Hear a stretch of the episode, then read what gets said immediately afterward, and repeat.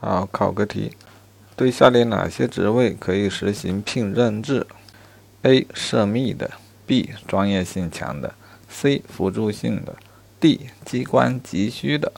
好，本题的标准的说法，根据法条是专业性和辅助性的实行聘任制，涉密的除外。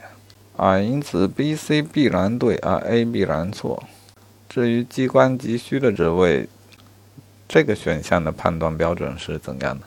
啊，本题主要想讨论的还是之前有条录音叫做“应当”“必然”“可能”“可以”应试讨论所讨论的内容。碰到 D 选项，要不要多想的问题。好，本题我感觉符合我上次讨论的结论，即考虑通常的情况啊，因为题干说的是。根据公务员法的规定，经过批准，根据工作需要，可以对下列哪些职位实行聘任制？